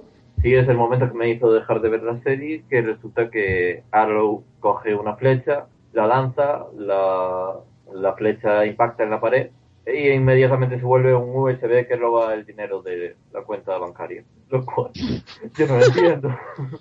Yo quiero una flecha de esas. Yo no entiendo nada, pero bueno, fue lo que pasó. Y ahora Pilar va a hablar de un momento que tiene un poco spoiler de Homeland, por lo tanto, si no habéis visto la segunda temporada. No, no, yo no hago spoiler, no hago spoiler. Ah, vale, vale. No dejar de escucharlo, no pasa nada. Eh, muchas, muchas críticas he recibido la segunda temporada de Homeland, a mí no me pareció tan criticable, pero sin embargo, en este momento concreto me pareció más de una trama de Chuck que de una trama de Homeland, y tiene que ver, para los que habéis visto, un marcapasos, un código, un plan, en fin, una trama poco realista para una serie con supuestamente muchas pretensiones de realismo. No sé, creo que podrían haber inventado otra forma para hacer un giro en la trama como el que hicieron, in my opinion. De todos modos, yo puedo añadir una cosita. Sí, pero rapidito. Es que a mí lo más cutre de esa escena me pareció que al pobre Brody no le diera para comprarse unas gafas.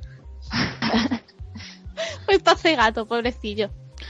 Y yo voy a hablar de Dallas, de nuevo, si eh, mencioné una de sus, la, en la lista de peores actrices a, a Jordana Brewster, tengo que mencionar al piloto y, y el segundo episodio de Dallas en su totalidad, que es tan cutre y básicamente una escena, en plan, quedamos en medio del campo de, de los Dallas Cowboys a las 7 de la mañana en- para, para nada, para amenazarnos. Horroroso. Horroroso. Para eso madrugan. Para eso madrugan, efectivamente. Bien, y ahora vamos a hablar cada uno, rapidito, vamos a hacer nuestras listas de cinco episodios favoritos del año. En primer lugar, empiezo yo. Voy a hablar de Homeland, episodio número quinto de la segunda temporada, que para mí es el culmen no de la segunda, sino de toda la serie, que es Q&A, y es el interrogatorio entre Brody y, y Carrie, me parece la mejor escena de- del año. Luego tengo el tercer, eh, de la tercera temporada de Community, el episodio número 20, en el que dan otra vez eh, una vuelta de tuerca a, géneros y se meten a los videojuegos y vemos un episodio roda- totado- rodado casi íntegramente en, en 8 bits y, divertidísimo. Luego tengo el penúltimo episodio de la quinta de Breaking Bad, que es Say My Name, que desde la primera escena antes de los créditos, en la que aparece la frase esta de Say My Name, hasta la última escena con un plano precioso y a la vez eh, eh, relevante para la serie, me parece un episodio perfecto. Tengo el episodio número 14 de la segunda temporada, Racing Hope, que es el episodio de San Valentín con Ashley Tisdale de invitada, que lo he puesto aquí porque la escena final me parece de divertida y de bonita, de lo mejor que, tiene, que ha tenido este año. Y la serie está súper en forma y, y me parece que ese momento es un paso que dio adelante y, y no lo ha dado mal porque desde entonces sigue, sigue muy bien la serie. Y por último, el quinto episodio de la cuarta temporada de Parenthood, que me está haciendo llorar lo que no he llorado desde el final de la, de la serie de A dos metros bajo tierra, que es There's Something I Need to Tell You, que es el episodio en el que finalmente vemos cómo Cristina comunica a su familia una cosa que le está sucediendo. Y sigo yo con el cuarto episodio de la quinta temporada de Breaking Bad, que se llama 51, y en el cual podemos ver qué piensa Skyler de todo lo que le está pasando a su marido, mientras su marido llega a los 51 años y hay una cena familiar bastante importante al lado de una piscina. Eh, también tengo el episodio número 13 de la segunda temporada de Happy Endings, que es el episodio de San Valentín, en el cual podemos ver cómo eh, Ashley, digo Ashley, Jane y Brad eh, tienen discusiones todos los San Valentines. Podemos ver cómo Brad se droga y confunde a todos los miembros con el cast de Friends. Y, podemos ver cómo intentan solucionar sus vidas amorosas, tanto Penny como Dave, como Max. Y yo me divertí mucho con ese episodio. Luego tenemos el séptimo de la primera temporada de Girls, en el cual hay una conversación entre Hannah y Adam que cambia todos los esquemas que teníamos hasta entonces sobre esa relación. Y aparte a mí me parece el episodio más divertido de la serie. Luego tenemos el, tengo el segundo episodio de la cuarta temporada de Modern Family, en el cual vemos como Luke, no, como Phil y Claire llevan a Hailey a la universidad y hay un, par de malentendidos. y después Cam y Mitchell tienen un encontronazo con, con las madres lesbianas de, de un niño que va a la escuela con Libby y podemos ver como los pictogramas no, no concuerdan las lesbianas con los homosexuales. Y por último tengo el cuarto episodio de la cuarta temporada de Glee, de, llamado The Breakup, en el cual podemos ver cómo se inició esa moda tan famosa ahora de cantar en directo sin, sin un playback. Por favor, Daniel. ¿Verdad? Claro. Esto lo que has hecho es, es- es para meterte entre, entre rejas. ¿Por qué? que es de un oportunismo. Tom Extreme Hopper. Una Sí. Lo vio Tom Cruise y dijo, ay, voy a hacer mi película. Vale. Chris, ¿cuál es tu top 5 de episodios?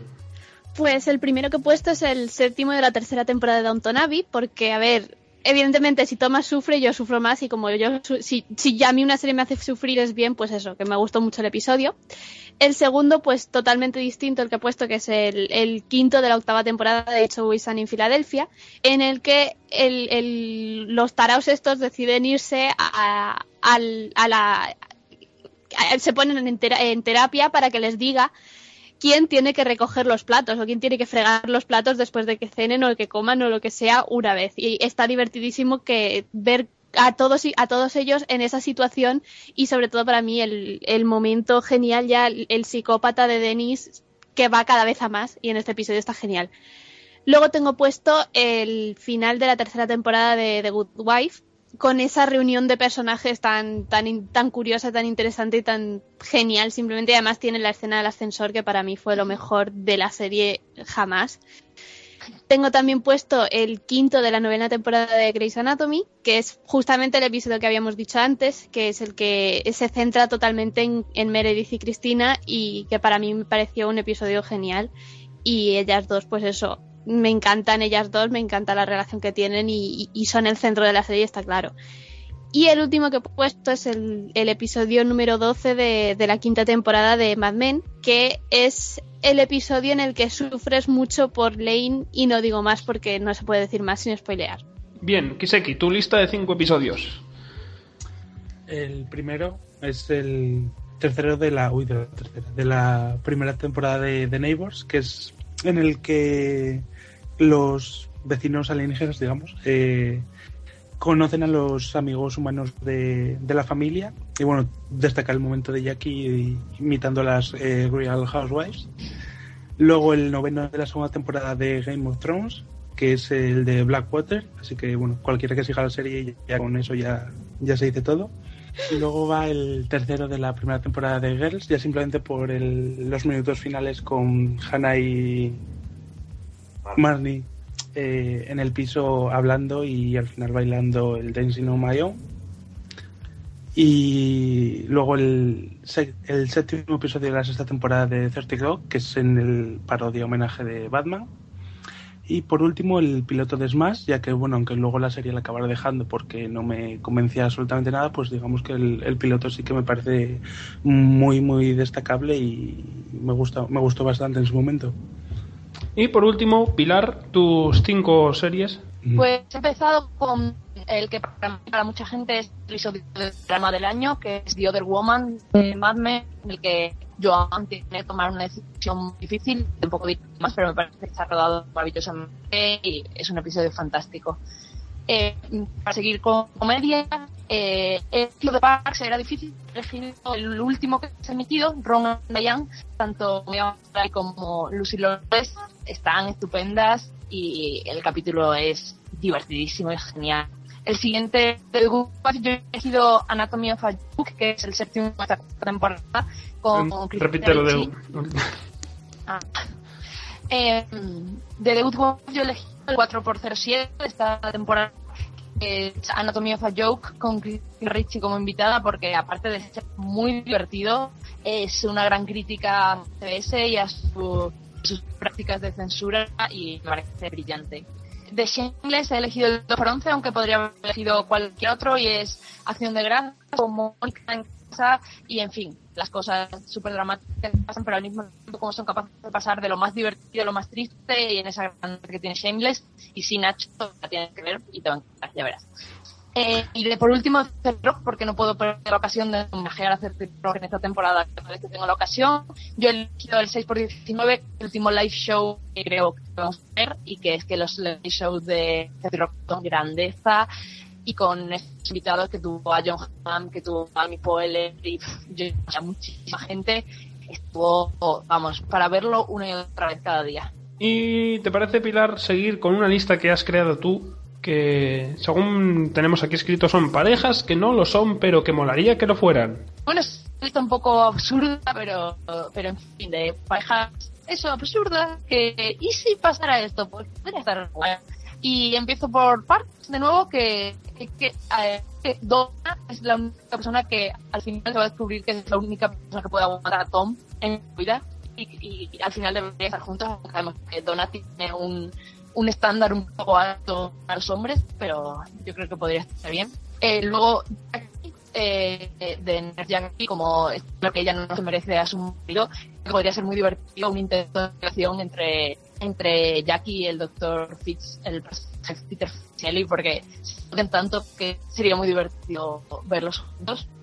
Pues, y en mi siguiente va en Apartment 23, porque eh, si ya hemos dicho que el único interés amoroso de Jung es un random de la vida, pues, ¿por qué no liar a Jung con James Vanderbeek? Porque su madre, la de ella, me refiero, estaría contentísima y Chloe, Chloe eh, rabiaría muchísimo y creo que sería divertido de ver. Supongo que lo acabarán explorando en algún momento. Eh, el siguiente es una pareja un poco que la diferencia de edad igual sería un problema, pero bueno, que es eh, Walter y Astrid, porque a mí me da mucha pena Walter, porque él, yo creo que él necesita un poco de amor y Astrid es la única persona que le comprende, así que, ¿por qué no? ¿Por qué no? Sino que se congele Walter unos años y Astrid se haga más vieja para que se equiparen, no pasa nada. Qué sufrida Eh, es Astrid. Y mi última pareja y motivo de esta lista está en Once Upon a Time y no es Mulan y Aurora porque eso no me parece una pareja absurda. No se llama Aurora, se llama Rorra. Eso me parece una pareja evidente, evidente, viendo la serie. Es Emma y Regina porque solucionaría muchos problemas para Henry y ya tendría sus dos madres y aparte yo creo que si lo analizas hay ahí algo, ahí eso está claro y las dos han tenido muy mala suerte con los hombres así que yo veo claro que por ahí es donde tienen que tirar la trama. Creo que ABC estará muy de acuerdo conmigo. Chris, tu lista. Todo el mundo que te conozca un poco sabe que tienes una obsesión con el pelo, así que has hecho una lista de los mejores pelos de la televisión. Sí, me- y he dejado mucha gente fuera, pero bueno. He puesto el primero de todo, igual porque es el que tengo más reciente, que es Ben Wishaw en, en The Hour, es que lo veía y quería pasarle el- la mano por el pelo. Es, es que es eso, es simplemente quiero pasarle la mano por el pelo. Luego también, evidentemente, tenía que estar con. Britton, que yo le envidio el pelazo que tiene esa mujer. Y más o menos, pues me pasa parecido también con Zoe de Chanel y con Blake Lively, porque, a ver, Blake Lively inepta total y su personaje en Gossip Girl era una inepta, pero pelo tiene un pelazo la chica. Y el último que he añadido es Colton de Idol, básicamente porque a lo largo de toda la temporada yo me acuerdo que cada semana decía que a ese chico yo solo lo valoro por el pelo y por los pelos que llevara. Entonces, dependiendo del peinado que me llevara, lo valoraba más o menos. Entonces tengo que añadirlo. Vale. Yo ahora mismo también he hecho una serie, digo una lista así personal, que es Este es el futuro, que son actores, actrices o creadores que, que- que creo que hay que seguir de cerca porque pueden aportarnos muchas cosas en el futuro.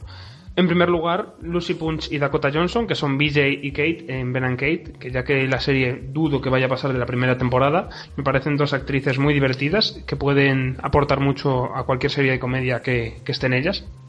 Luego tengo a uno de los creadores que le cancelan absolutamente todo lo que hace, que es Kyle Killen, que si ya le cancelaron Lone Star al segundo episodio, Awake nada más duró una primera temporada, y me parece que hizo una, una serie bastante interesante con, con los elementos que tenía y a los que se tenía que adaptar en la NBC. Seguimos con Dan Harmon, que todo el mundo lo conoce por Community y que por el despido este tan polémico que tuvo eh, el año, vamos, este, a media- al final de la tercera temporada y que eh, por lo menos por todas estas tres temporadas a lo que vaya a hacer Dan Harmon yo le echaré un ojo, a ver qué tal es. El siguiente personaje que tengo es Charlie Brooker, que es el polémico columnista de, de un periódico británico que ha hecho Dead Set, que ha hecho Black Mirror, que ha hecho A, To- A Touch of Cloth, que son cosas siempre interesantes y que tienen un punto de, de transgresión que, que siempre se agradece por ser algo nuevo. Y por último, la actriz Kristen Schaal, que la conocí en Flight of the Concords, que hacía de la única fan del grupo, que luego ha salido en 30 Rock como eh, pareja o nueva ayudante, vamos, de estos botones o conserjes de- del Rockefeller, y que es la voz de, de los dos personajes más divertidos de sus respectivas series, que son Luis en Boss Burgers y de Mabel en Gravity Falls. Y me parece una actriz de comedia excelente y de doblaje mejor aún. Y ahora va a seguir Chris con una lista que es de personajes con complejo de saco de boxeo. ¿Qué es eso? Pues son personajes que yo creo que los creadores de la serie los incluyen ahí como, pa- como desestresante, básicamente. Los dos primeros son de Downton Abbey, que está claro quiénes son. El primero de ellos es Thomas, que al pobre muchacho, yo es que ya no sé qué más desgracias le pueden pasar. Y la segunda, pues es Lady Edith, pues por lo mismo. Yo creo que, que Gillian Ferro se, se dedica en, su, en sus ratos libres en su casa a pensar de qué maneras puede torturarlos a lo largo del día y a lo largo de las temporadas. Luego he metido a Cali de Grey's Anatomy porque si te pones a analizar un poco lo que ha pasado a esa mujer a lo largo de las temporadas es que yo creo que ya no le falta absolutamente nada, le ha pasado de todo. También he metido a, a Queen de Glee porque es que me resulta divertidísimo como incluso cuando puede tirarse episodios sin aparecer, da igual que Ryan Murphy va a meterse con el personaje y le va a dar una puñalada al personaje así porque sí, sin venir a cuentos de la nada totalmente. Y la última que he añadido también es cosa de esos odios que tiene Ryan Murphy de vez en cuando a la gente, que es Lana de American Horror Story, porque es como salgo de un sitio y me meto en otro peor para caer en otro peor todavía. Entonces a mí, a mí me hace mucha gracia, pero en el fondo es muy triste todo lo que le pasa a la pobre. Es la, sin duda el personaje más maltratado de- del año. Y la última... No sé, li- no, eh, tú ten en cuenta lo de Queen, es decir, no sale e incluso sin salir le atacan. Mira, a Lana, es, en serio, la han, la han ingresado en un hospital psiquiátrico, la han violado, la han, la han maltratado físicamente y psicológicamente. Es horroroso lo que le han hecho. A Queen en el episodio de la realidad alternativa de repente dicen, oye, ¿y Queen? Ah, murió. Oh, Dios. Bien, y la última lista así personal que tengo es la, la que he hecho yo de animación, que es un top 3, con una mención especial a Adventure Time, ya que me faltan las últimas temporadas. Pero bueno, le hago mención porque siempre que la veo me parece divertida. Y el, top 3 lo conforman South Park, que con más de 14 temporadas sigue haciendo episodios que te queda la boca, en la mandíbula en el suelo y te partes de risa con lo bestias que son. Bob's Burgers, que es la serie de animación de Fox de estos domingos que tiene de animación más divertida, sin duda alguna, y más entrañable y, más infra- infravalorada de todas. Y por último, la que ha sido el estreno del año para mí, Gravity Falls, de Disney Channel, que con solo 10 episodios ya se ha ganado un hueco en mi corazón, Mabel y, y Dipper y, todos los secundarios que van apareciendo por, por esos páramos del centro de América Profunda. Bien, pues entre todos hemos hecho una lista de las mejores dramas, las mejores comedias, que vamos a repasar rápidamente, ya que hemos hablado un montón de todas ellas, así que vamos a ir nombrándolas el top 10 de dramas, sin, en- sin, sin seguir un particular orden, orden porque no, ya nos ha costado elegir 10 como para ordenarlas. Pues yo empiezo con Breaking Bad, que con tan solo ocho episodios eh, ha puesto ya todas las bases para poder tener un final perfecto que esperemos que llegue en el año 2003. Yo sigo con Parenthood porque de lejos me ah, es mi, drama de, network favorito ahora mismo. Y yo añado pues Boardwalk Empire por, pues, por lo de siempre, porque empieza normal y luego tiene un final brutal. Lo- Los tramos finales de esta serie son siempre brutales y esta pues nos ha quedado corta. Yo sigo con The Good Wife porque aunque muchos hayan odiado la trama de Kalinda y Nick esta temporada, creo que sigue siendo uno de los dramas sin duda más brillantes de las cadenas en abierto y tiene unos invitados que te mueres y, y los personajes que siguen siguen siendo geniales. Y yo sigo con Downton Abbey otra vez, que nos dará, que, que nos ha dado durante este año unos grandes episodios con bastantes giros de guion que nadie esperaba. Y seguimos teniendo a Maggie Smith ahí, que es un tesoro nacional, como dicen los de Rock. Pues yo voy a decir que Southland, que es la típica que todo el mundo se olvida de ella, pero que está muy bien y esta temporada para empezar consiguió que yo mm, cons- que consiguió que me gustara Lucy Liu, que yo eso desde luego que no me lo esperaba. Y hay que acordarse también de Game of Thrones, porque además de ser una gran serie, también es una gran adaptación, aun con sus licencias que se tengan que tomar. Y aunque la segunda temporada ha recibido muchas más críticas que la primera, a mí me parece que sigue un grandísimo nivel, que es Homeland, y que ha tenido escenas que recordaremos como lo mejor del año, como la anteriormente mencionado eh, eh, interrogatorio entre Carrie y Brody, o escenas como el facepalm de Sol. Aunque los semi hayan decidido olvidarla, parece, eh, ha sido una de las temporadas más esperadas del año porque no hubo temporada el año anterior. Eh, y Mad Men sigue siendo pues uno de los grandes dramas y, y sigue emocionando y teniendo capítulos brillantísimos con unos guiones maravillosos y, y si- hace que sigamos ahí con esos personajes que sigamos queriendo saber de ellos. Y por último, de Walking Dead, que como ya hemos dicho a lo largo de todo este programa, pues la tercera temporada está eh, manteniendo e incluso elevando el ritmo con el que acabó la anterior. Pasamos a comedias rápidamente. Pues empiezo yo con las dos eh, con las dos primeras que vamos a mencionar en la lista, que son Community, que pese a su irregularidad, para mí no tanto porque yo disfruto cada episodio, es una de las comedias que no, es mi comedia favorita ahora mismo. Y la segunda es Racing Hope, que es la segunda comedia que más disfruto por lo adorables que son y por lo divertidísimos que son en cada episodio. Y como está un poco más infravalorada, pues me apetece protegerla un poco más. Pues yo voy a decir la que es ahora mismo mi comedia favorita, que es It's Always Sunny in Philadelphia, que llevan ocho temporadas haciendo el burro. Y si después de ocho temporadas siguen teniendo ideas completamente nuevas y siguen haciendo cosas geniales, pues, pues eso, hay que incluirlos sí o sí. Yo sigo también con la que ahora mismo es mi comedia favorita, que es de nuevo 30 Rock, que en su última temporada está cada capítulo supera al anterior y han tirado la casa por la ventana y está genial. Y si hablo de Tina, pues también tengo que hablar de Amy, y Parks sigue también en muy buena forma, en su estilo diferente y, y, a ver, esperemos que esta no sea también la última temporada porque no podría soportar perderlas a las dos del mismo año, así que que dure Parks. Y yo sigo hablando de mi serie favorita. eh, Happy Endings, que que sigue tratando las vidas de estos seis personajes que se odian entre sí y se quieren matar y solo se hacen putadas, pero en realidad son amigos en el fondo. Y quiero que me sigan haciendo reír. Y yo voy con Two Broke Girls, que si la primera temporada ya tenía un montón de, de chistes y referencias eh, sexuales catológicas, pues está lo han doblado, lo triplicado y es incluso más divertida.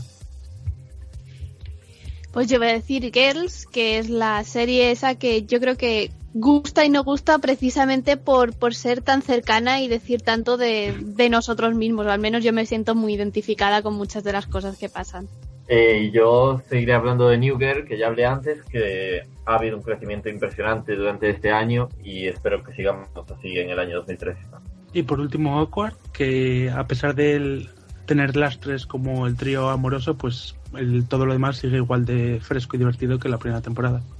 Bien, y ahora la lista de series nuevas de este año que más nos han gustado. Rapidillo, porque muchas de ellas ya las hemos mencionado en otra ocasión, así que solo enumeración, venga. Como por ejemplo Girls, Gravity Falls, Banhead, Neighbors, Chicago Fire, Ben and Kate, Longmire, Go On Some Girls y Apartment 23. En reality shows, ya que este pro, este podcast está muy muy unido a ellos, vamos a hacer hemos hecho una lista también de los 10 reality shows que más hemos disfrutado este año. Survivor. Tu cara me suena. So You Think You Can Dance que tengo que decir que aunque parecía que no, al final la han renovado. Que tenía que Face decir. Off, Face Off. Daily Project. Ma- Masterchef. eh, Big Brother, La voz y como con, quiere eh, ah, la voz y quiere casarse con mi hijo.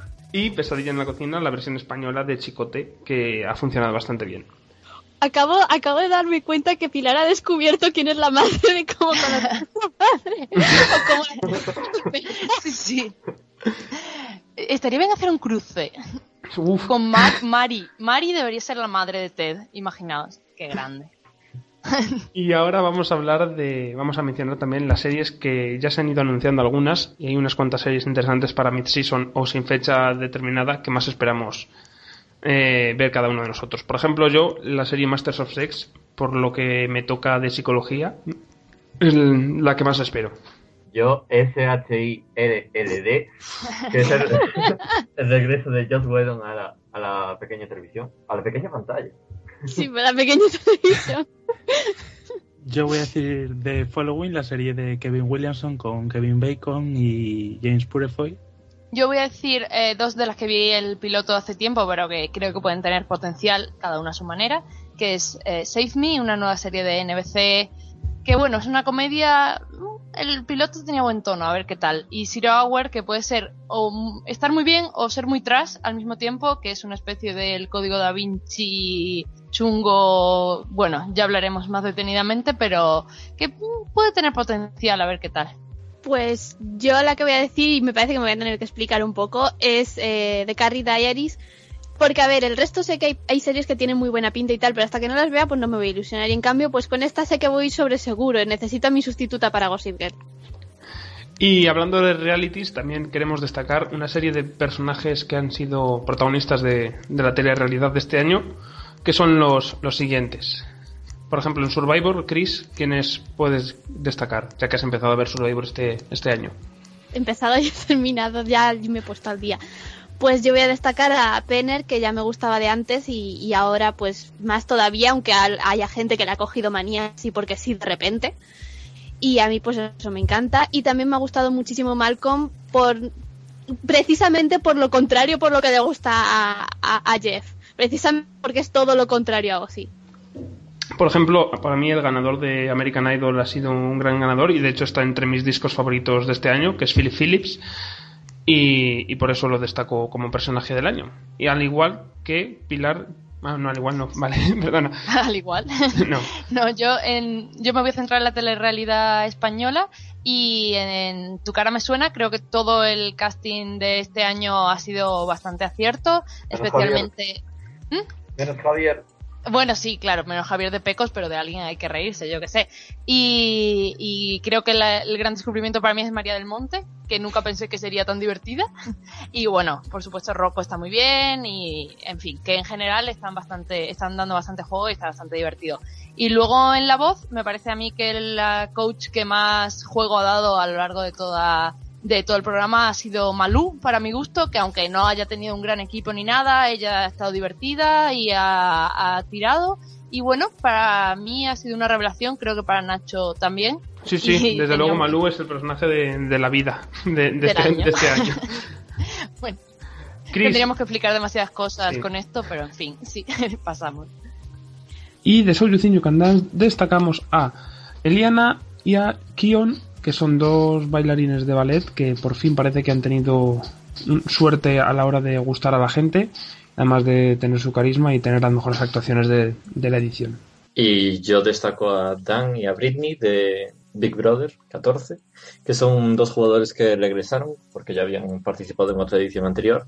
Y Britney volvió a ser el, el alivio cómico de la temporada y nos dio grandísimos momentos y grandísimos confesionarios. Y Dan, pues fue tan estratega como en la anterior temporada que había hecho y fue capaz de cambiar el juego mm, diversas veces, diversas veces durante su estancia en la casa. Y bueno, en The Glee Project no es un concursante en sí, sino que es Ryan Murphy, que es creador y juez, pero si hay un protagonista en ese reality tiene que ser él, porque él es el que maneja los hilos de, de sus, de sus marionetas que son los concursantes, y es lo que lo hace tan creepy y tan, eh, como bien dice Chris, tan accidente que no puedes dejar de mirar. No, Dani, ¿qué nos dices de Dimitri y Elena, que son los últimos de los personajes de realities? Pues Dimitri y Elena son un ruso y una eslovaca que no pararon de discutir durante toda la edición. Y es tan cómico como suena. Y por último vamos a despedir a, a las series y nos despedimos nosotros en cuanto despidamos a estas series que han dicho adiós este año porque ha quedado un podcast ya bastante largo y, repleto de listas y de información. Por ejemplo, ¿qué hemos, despedido este año, Dani? Pues yo he despedido House, que tan solo vi el último episodio, pero en en el cual hay un gran homenaje a, a Sherlock Holmes y me pareció un episodio bastante acertado y que cierra de forma bastante correcta la serie. Y también hemos cerrado Skins, pero no completamente, ya que quedan esos episodios especiales, pero aún así eh, esta tercera generación sí que ha finalizado su andadura y lo ha finalizado de forma bastante pobre, como ya dijimos antes. También ha finalizado y empezado este mismo año Awake, la serie mencionada antes con, con Kyle Killen- Kyle Killen y que con un, con un cierre muy bueno además. Pilar, Yo, yo he despedido a dos series que, con la- que llevaban muchas temporadas y a las que les tenía mucho cariño y que son mis mujeres desesperadas de mi corazón eh, y Wits, Mary Louise Parker, Nancy Bodwin, hasta siempre. Pues yo, salvo un milagro así inesperado totalmente, he tenido que decirle adiós a una serie que, como a mí me gustan los personajes incomprendidos, pues las series también. Y es pues DLA Complex, que está muy bien, muy bien, muy bien, pero no la veía ni la madre de los actores. Y también otra serie adolescente, ¿no? Pues sí, o- bueno, varias. Sí. Otra que se ha ido pues es Make It or Break It, que es una, era una serie así muy, muy adolescente, busy family, pero tenía su encanto y tenía Payson y por eso había que quererla. Y se quedan sin ir a las Olimpiadas. y se quedan sin ir a las Olimpiadas, que es lo más triste de todo. Y otra que también pues ha habido que decirle adiós y que en el fondo me va a dar pena porque es la típica serie que se ve mientras estás haciendo otras cosas y te lo pasas pipa, pues es Gossip Girl, que ya pues sabemos quién es Gossip Girl y ya nada tiene sentido en este mundo. También ha dicho adiós, aunque tiene un spin-off al lado. Eh, ¿Quién? Kiseki. De, de Closer, siete años, bueno, en realidad ocho con siete temporadas de Brenda Lee Johnson que se ha despedido por la puerta grande. Y por último, pero no menos importante, se ha despedido de nosotros Chuck, que aunque yo no he tenido la oportunidad de decirle adiós, sí que era de esas series que parecía que se iban a ir desde el principio, pero han ido aguantando y aguantando y aguantando. Y, pero bueno, despedir Chuck ha supuesto tener a Hannah en Dexter, lo cual es positivo. Así que de lo malo sacamos algo bueno y nos despedimos nosotros también, pero no con, con menos, vamos, que sacaremos positivo, que volveremos en 2013 que intentaremos sacar nuevos programas, intentaremos que deshacernos de esta maldición que nos prohíbe grabar con normalidad. ¿Y todos? y intentaremos grabar un, ep- un episodio los seis miembros de Central Per Podcast. Así que sin más dilación, nos despedimos y nos vemos en el próximo programa. Hasta luego, Chris. Hasta luego. Pilar, pasa buena, buenos últimos días de fiestas. Chao, feliz 2013 a todos. Dani, que tengas feliz año. Feliz 2013, Nato. Y Kiseki, gracias por tu aportación y feliz año. Feliz año a todos, un placer. Bueno, y un servidor es Payman 815 o Nacho y se despide de todos vosotros. Así que pasad un buen fin de vacaciones y un buen comienzo de enero. Hasta luego.